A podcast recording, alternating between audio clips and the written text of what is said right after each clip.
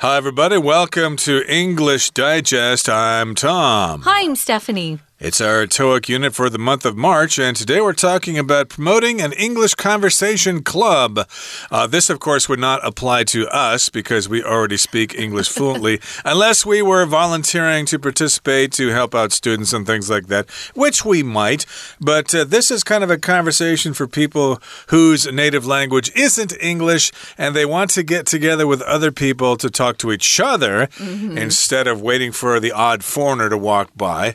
Uh, they're just just going to practice among themselves, and that's why they're having this English conversation club and they're trying to promote it. Yeah, a lot of times at school, uh, high school, or even college, they'll have some of these clubs that you can join. Um, I once belonged to a French club. Uh, we didn't call it conversation, we just called it the French club. And you'd get together, you'd speak French and eat French food, and just it was a different group of friends. Well, this is an English conversation club. And like Tom said, we probably would never join one of these, but we have been asked to, you know, maybe to. Um, grade some papers or, or hear a competition, a speech competition where we choose the winner.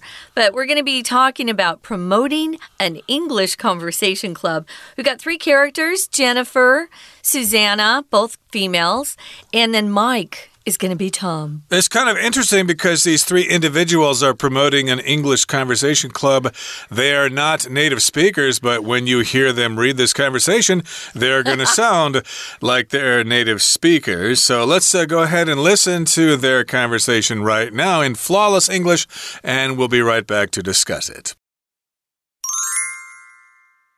I feel like we have an obligation to boost the membership for our English Conversation Club. I agree. From my perspective, the club fair next month presents a great opportunity to promote it.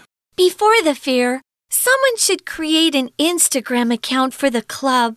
It could be a great tool to recruit new students. I'll register an account tonight. We should also craft a detailed syllabus and hand it out at the event. This would give potential members some expectations about what they'll learn during the semester. Great idea! Let me consult our instructor first, though. I'm not sure whether or not we have enough time to complete this before the fair begins. Do you have any ideas on how to improve our classes to attract more students? I think we could create worksheets for each class. That way, students will have a portfolio detailing what they learned in our club. This might come in handy when they apply for university. What ideas do you have? We could also try to initiate some live conversations with native speakers. For instance, we can arrange a monthly group video call with native English speaking students. In addition, we can incorporate some activities that allow students to learn English through songs and movies. Yes, learning from entertainment sources is fun, and it helps students to learn popular idioms and phrases that they won't find in textbooks. I think we have some promising concepts. Let's put these ideas on some flyers and hand them out during the fair. Okay, so today we're promoting an English conversation club, and we have a conversation between Jennifer, Mike, and Susanna. And you can see that because they were in this English club for so long, they speak impeccable English. so, in any case, uh, this is what's happening. I, am guessing they're in high school here, and they're probably having a club fair mm -hmm. where various clubs get together, maybe in the gymnasium or something, and they set up tables, and then the students come in and they look at all all the different clubs and see what they have to offer, and they decide to join a club or two in the process. So, in this uh, case, they need to prepare for the club fair and they need to prepare uh, their table uh, so that students will be encouraged to join their English conversation club. They're going to promote their club. Yeah, if you promote something, you give something attention, you bring attention to it. Uh, you could promote through an advertisement, through a flyer that we're going to talk about. Uh, they discuss that as one of their ideas. Or if you have a fair, you want to make sure you put down all the details of what your club offers and make sure you get people coming around to your table or stand, however you set up the fair. Um, I remember doing this in high school, but not in college. Um, I think. Uh, for college, it was something different. But this is a great idea. In college or in high school, we went to the gym as uh, Tom was talking about the gymnasium, the gym, and they had these different areas of the gym set up to represent each of the clubs you could join. At, they were after school, of course, mm. after school clubs. They were uh, a lot of fun. Yeah, uh, we didn't have this in my high school because it was too darn small. Mm. But I suppose for larger high schools, you would have this club fair and you could choose between, say, the music club, yeah, uh, the marching club, the art club, the photography club, etc., etc. And one of these clubs is going to be the English club. And here's Jennifer's suggestion. She says, I feel like we have an obligation to boost the membership for our English conversation club. So they already have members members, and she wants to boost the membership. She wants to increase the number of members in the English Conversation Club. She thinks that the current members have an obligation to do this. An obligation is a duty, something you should do. You are obliged to do that thing. You really should do it. And yes, indeed, she feels they owe it to the current members to add more members to the club. Oh, Tom, your use of the word obliged uh, just brought up an interesting thing about English pronunciation. We use a hard G on obligation, or I feel obligated. That's a hard G. But obliged suddenly turns into this soft G sound, this J obliged. Um, you can feel obligated to do something, meaning you kind of feel some pressure that it's your duty to do something uh, much obliged was kind of an old fashioned way to say, oh, you know, thanks for your help, you know. Uh, and somebody would say, in, instead of saying you're welcome, they'd say much obliged.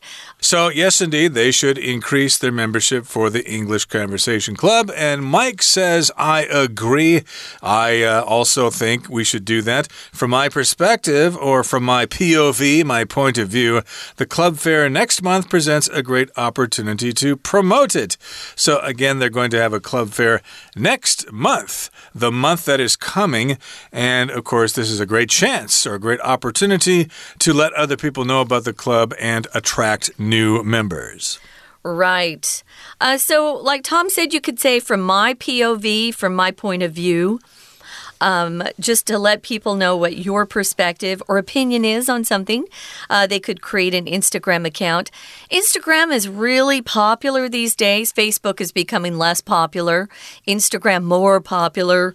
So you might think about that.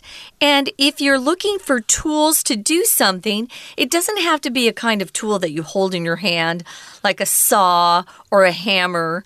Uh, these are things or devices sometimes, or types of software that help uh, you to produce something. What they're trying to do is recruit new students. Uh, they want to talk people into coming and joining their club. We use recruit a lot when we talk about the armed forces, the military. They recruit soldiers to come into the military. Um, that's if the military is voluntary. I know mm. some militaries uh, or some countries you're forced to serve for a while. But if you recruit, you can also recruit people at a new company or your old company. Uh, we used to recruit college graduates to come and work for our company in New York.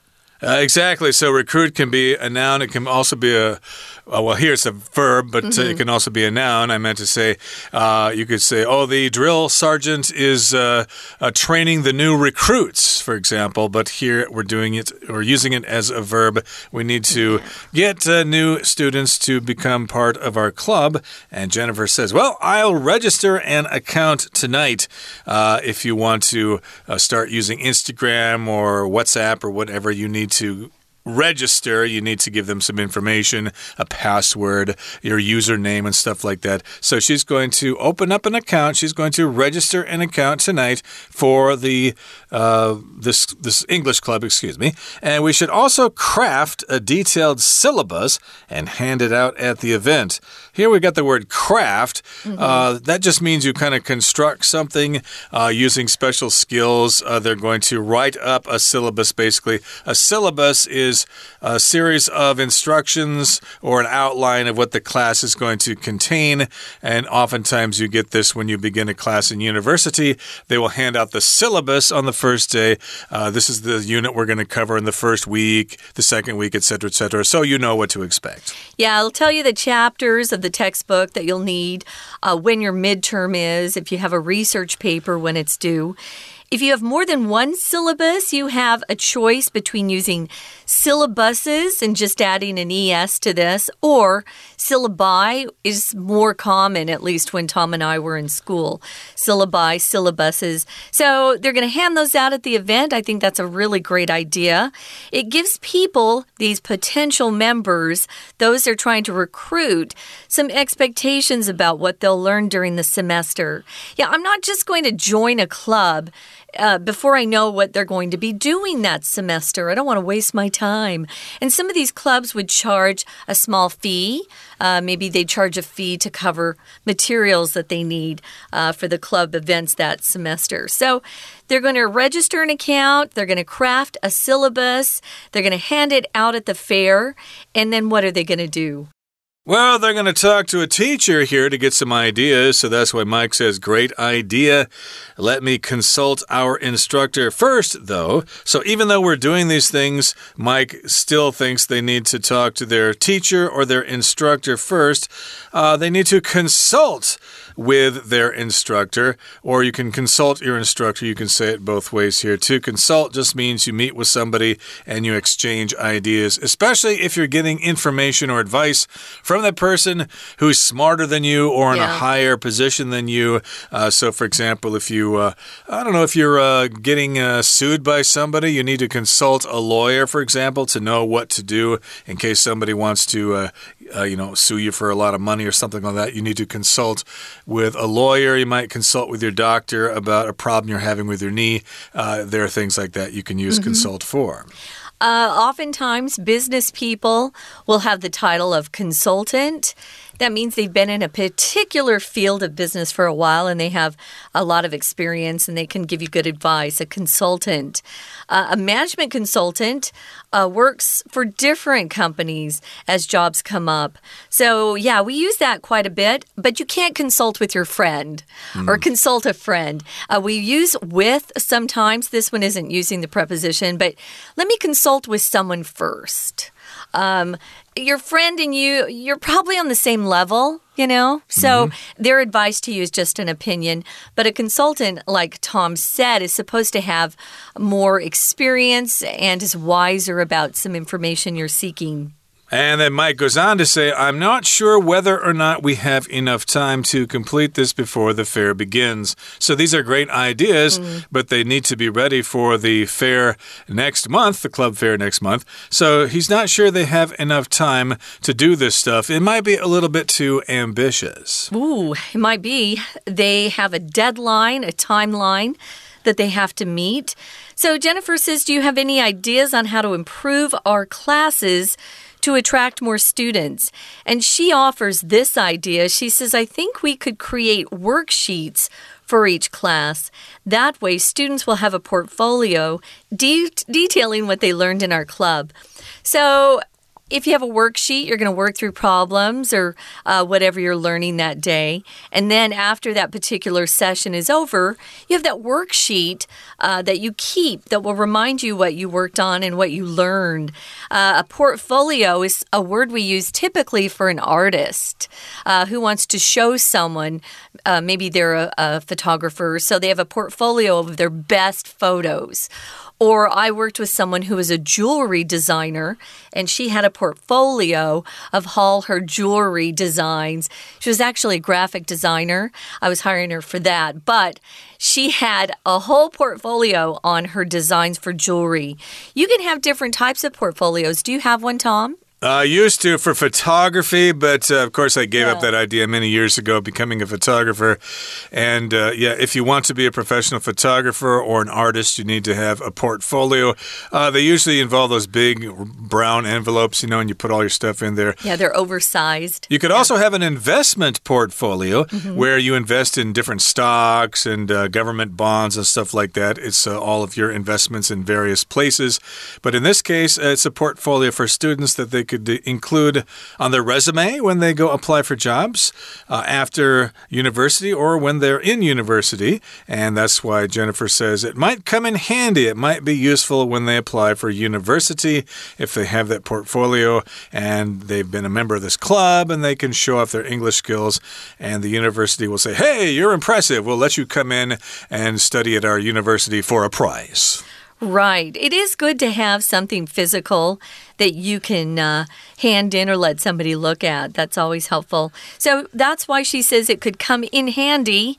In handy just means it's something you can quickly get your hands on and use, and it's really appropriate for the situation.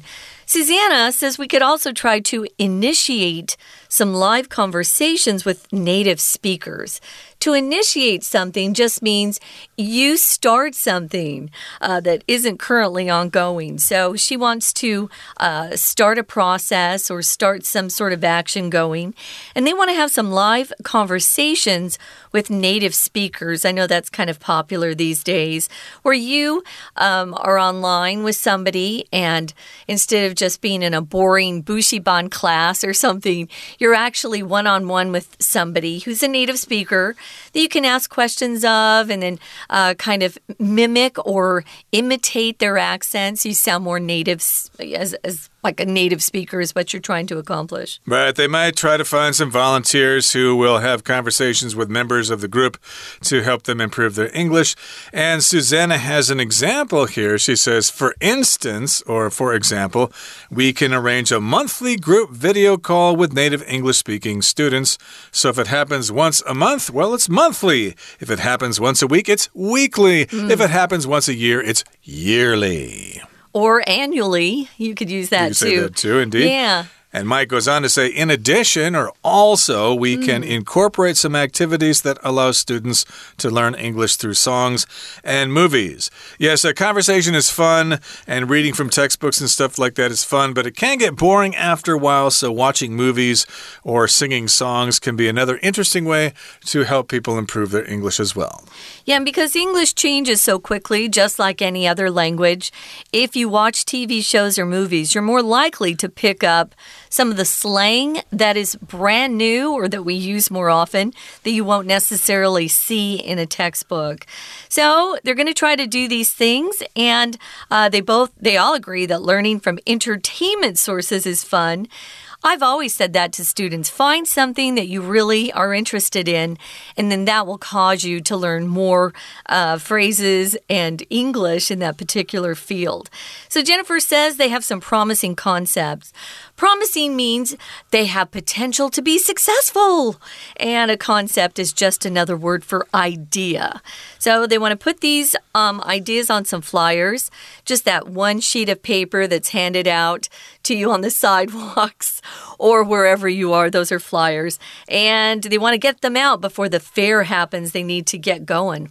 And we need to get going and have our break, but we'll turn things over now to our Chinese teacher. Hello everyone，我是派老师。今天讲解的是三月二号 Unit Two Promoting an English Conversation Club。今天这一课是多义单元，第一天课程呈现的是英语绘画社社员的对话。不晓得大家在高中参与哪些社团？其实学习型的社团好像都有招募新血的一些挑战。不过，听众朋友当中，说不定就有人有在英语绘画社参加过课程，所以对他们所面临的挑战，应该会特别有感受吧。好，Without further ado，我们一起看看今日课程内容的学习重点。好，首先我们看到 Jennifer 所说的，I feel like we have an obligation to boost the membership for our English conversation club。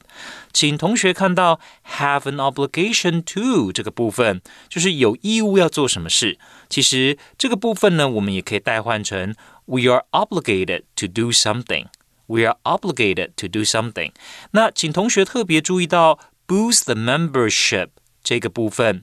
那首先老师要讲的是 membership 这个字。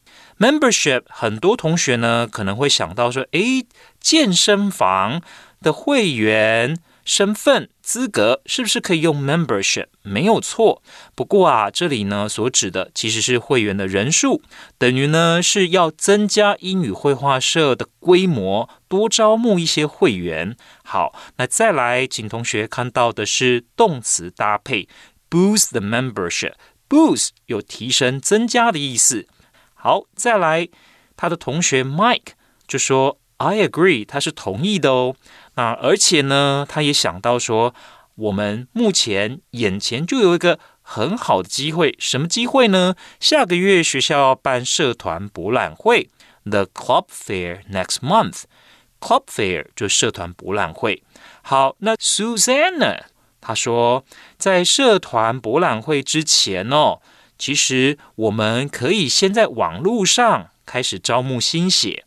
他们想要用 Instagram。Recruit new students，请同学特别注意这个动词，招募新生也好，或者一家公司企业要招募新的员工，我们也用 recruit。好，那同学要特别注意的是，recruit 这个字其实也可以当名词哦。新招募进来的这些员工哦，其实你可以称他们为 recruit。好，那再来，我们看到接下来 Jennifer。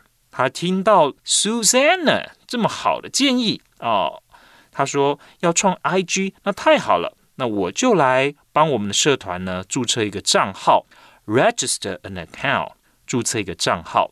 后面呢，他还进一步的是说，其实啊，我们还得做一些事情，什么事呢？要定出课程大纲，craft a detailed syllabus。那请同学特别注意这个动词哦。我们知道说，syllabus 其实是课程大纲，老师会在这张课程大纲 syllabus 上面告诉学生哪一周要做些什么事情。动词我们用 craft，craft，这里是动词哦，就是制定课程大纲。那再来呢，后面的动词片语也很重要啊，把它发给同学，hand it out at the event。这个 event 所指的当然就是前面的 club fair。社团博览会。那 Mike 他说：“Great idea. Let me consult our instructor first.” 那我先来问问看我们的社团指导老师。Consult 中文呢，可能就会只简单的说，我来问问看他。可是 consult 呢，其实就是有请教、咨询的意思。Consult our instructor first。好，那再接着往下。他就接着说：“I'm not sure whether or not we have enough time to complete this before the fair begins。”那所以 其实 Mine 呢，他觉得我们其实是有一些时间压力的。那 Jennifer 怎么回应？Do you have any ideas on how to improve our classes to attract more students？那我们的课程应该要够吸引人，那要怎么样啊？比较吸引人，大家有没有想法？Do you have any ideas on？这个介系词用 on，在某一方面，你们有没有什么想法？好，那接着呢，他个人哦就提出他的看法了。他觉得其中一种方式呢，就是让课程多做一些学习单。那这些参与的新社员就可以把学习单汇整成学习档案 portfolio。那特别是在现在的高中这种升学制度的背景之下。Portfolio 我们把它翻成学习档案是非常适合的。不过，Portfolio 也可以像是一般，假设你平常就有创作的习惯，那你这些绘图把它汇整起来，其实就是你的作品集。好，This might come in handy。This 所指的当然就前面的 Portfolio，到时候会派上用场的，非常的实用。那后面呢，他 Susanna 他也说，除了这个以外，我们也可以哦。在线上和这个以英文为母语的人士呢直接互动。We can initiate some live conversations with native speakers. 好，那再来后面这个 Mike 又有其他的想法了。他说我们还可以再加一些其他的活动，把它融入课程。他所用的动词是 incorporate，把这些活动融入课程当中。incorporate。好，那最后 Jennifer 做了一个决 ，Jennifer 做了一个结语了。啊，大家所提的这些想法都非常的好。所以呢，他怎么样表示他的认同？I think we have some promising concepts。当我们用这个形容词 promising 的时候，就表示你觉得这件事情是很有可能成功的。好，以上就是老师针对第一天课程所做的中文讲解。谢谢大家。We're going to take a quick break. Stay tuned. We'll be right back.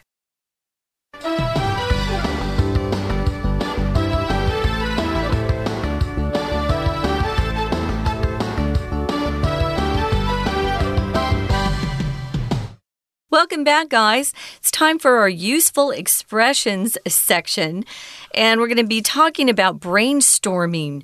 Brainstorming usually happens uh, in corporations when people have a meeting together and they sit around and throw out ideas.